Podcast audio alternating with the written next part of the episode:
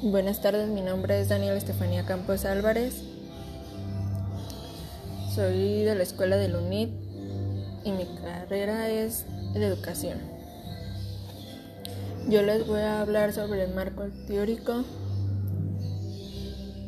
sobre la educación.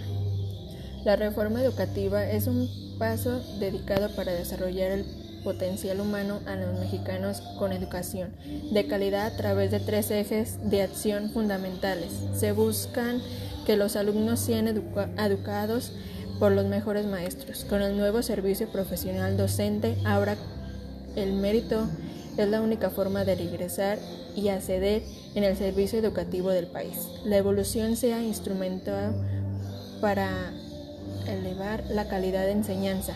Para ello se otorga plena autonomía en el INE y se creó el sistema de evolución.